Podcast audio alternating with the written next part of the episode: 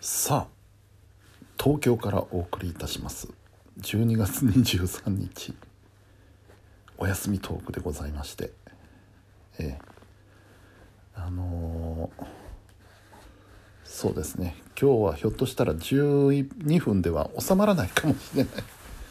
その時はパート2を作ってやろうかなと思いますけど。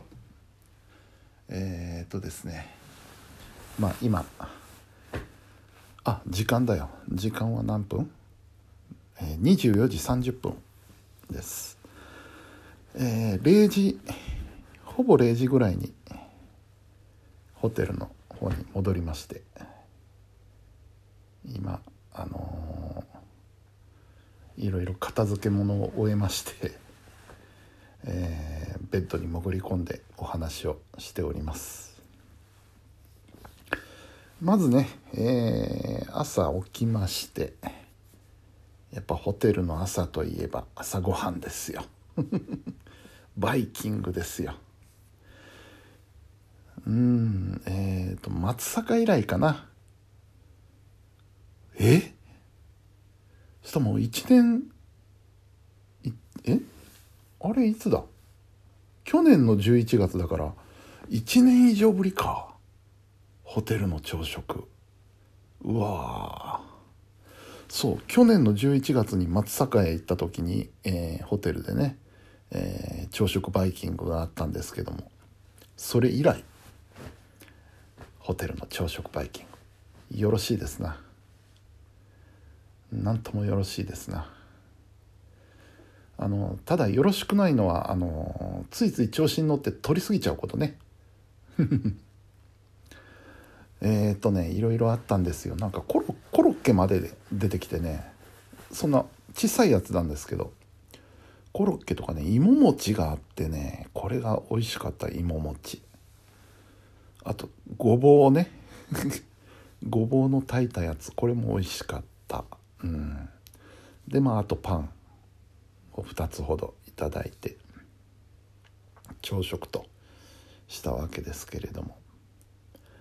で締めにコーヒーこれはいつものことなんですけどコーヒーをもらいに行こうかなと思って、えーそのコーナーに行ったらですねコーヒーの横にコーンスープっていうのがあってじゃあこっちにしてみようと思ってコーヒー取りに行ったつもりがコーンスープをいただいてテーブルに戻って飲んでみたらこれがまた美味しくてですねあ正解だわこれは。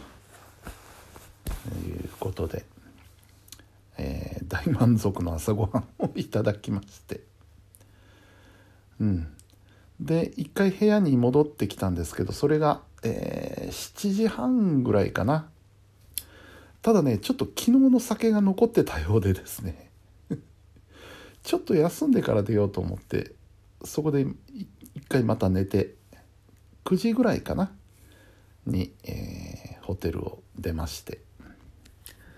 さあ、えー今日イベントは昼からなのでね午前中何しようかなっていうことで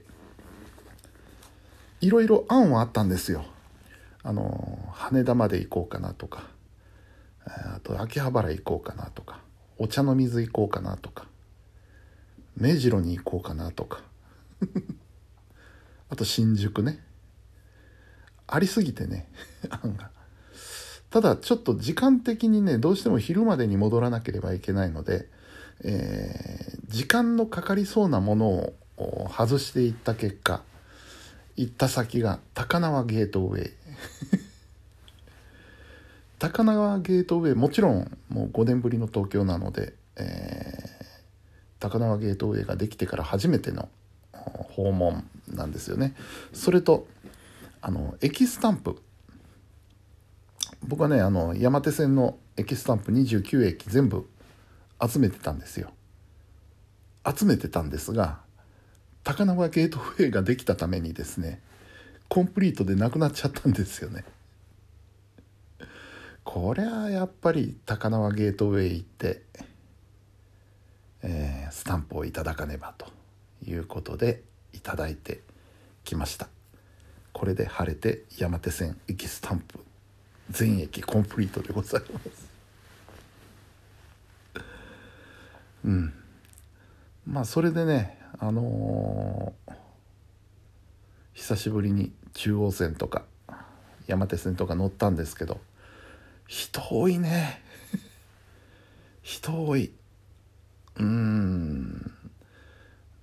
10時だっつうのにラッシュですよ。まあ土曜日だからっていうこともあるのかもわかんないですけど普通空いてるであろう昼間にあれだけの人が乗ってくるっていうのはすげえなと思って。で混雑よりもねちょっと暑かった。こっちは寒いと思って厚着していってますからねそこへ持ってあんなおしくらまんじゅう状態になったら暑いんですよ。ちょっと軽く汗かいちゃってね。うんこりゃ大変だと思ってうんで、えー、高輪ゲートウェイに行って、えー、その後ちょっと大崎まで戻ってで、えー、新宿。新宿で軽くちょっと駅の中を回ってで、えー、中央線中央線というか総武線で阿佐ヶ谷まで戻りました。なんで阿佐ヶ谷なのかというとですねお昼ご飯を食べよう。お昼ご飯をどこで食べるか。そりゃもう富士そばでしょう、うん、ただ富士そばはあの新宿にもあるし、えー、それこそ荻窪にもあるしどこでもよかったんですけど僕はなぜか阿佐ヶ谷。阿佐ヶ谷の富士そばに行ってきたわけです。なんでかっていうと懐かしの場所だからなんですよね。以前あの阿佐ヶ谷によく泊まってた時に必ず富士そばに寄ってたんですよ。まあ寄ってたというかあのホテルから駅までの道の途中にあるのでね。それに確か僕の記憶では一番最初に行った富士そばが阿佐ヶ谷だったんですよ。なのでね阿佐ヶ谷の富士そばに行きまして名物コロッケそばをいただきまして大満足の昼ご飯でした。はい。でそっからですねまた総武線に乗って荻窪に戻り荻窪から丸の内線で南阿佐ヶ谷に行くと。歩いてもね阿佐ヶ谷から南阿佐ヶ谷まで歩いても600メートルぐらいなんですけどできるだけしんどいのは避けたい。っていうことでね。電車を乗り継いで一旦ホテルまで帰りまして。で、えー昼からは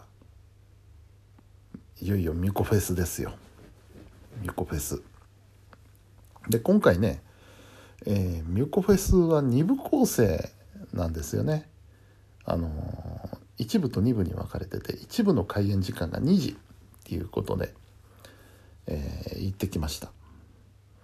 で1部はね、えー、トークトークショーということですね。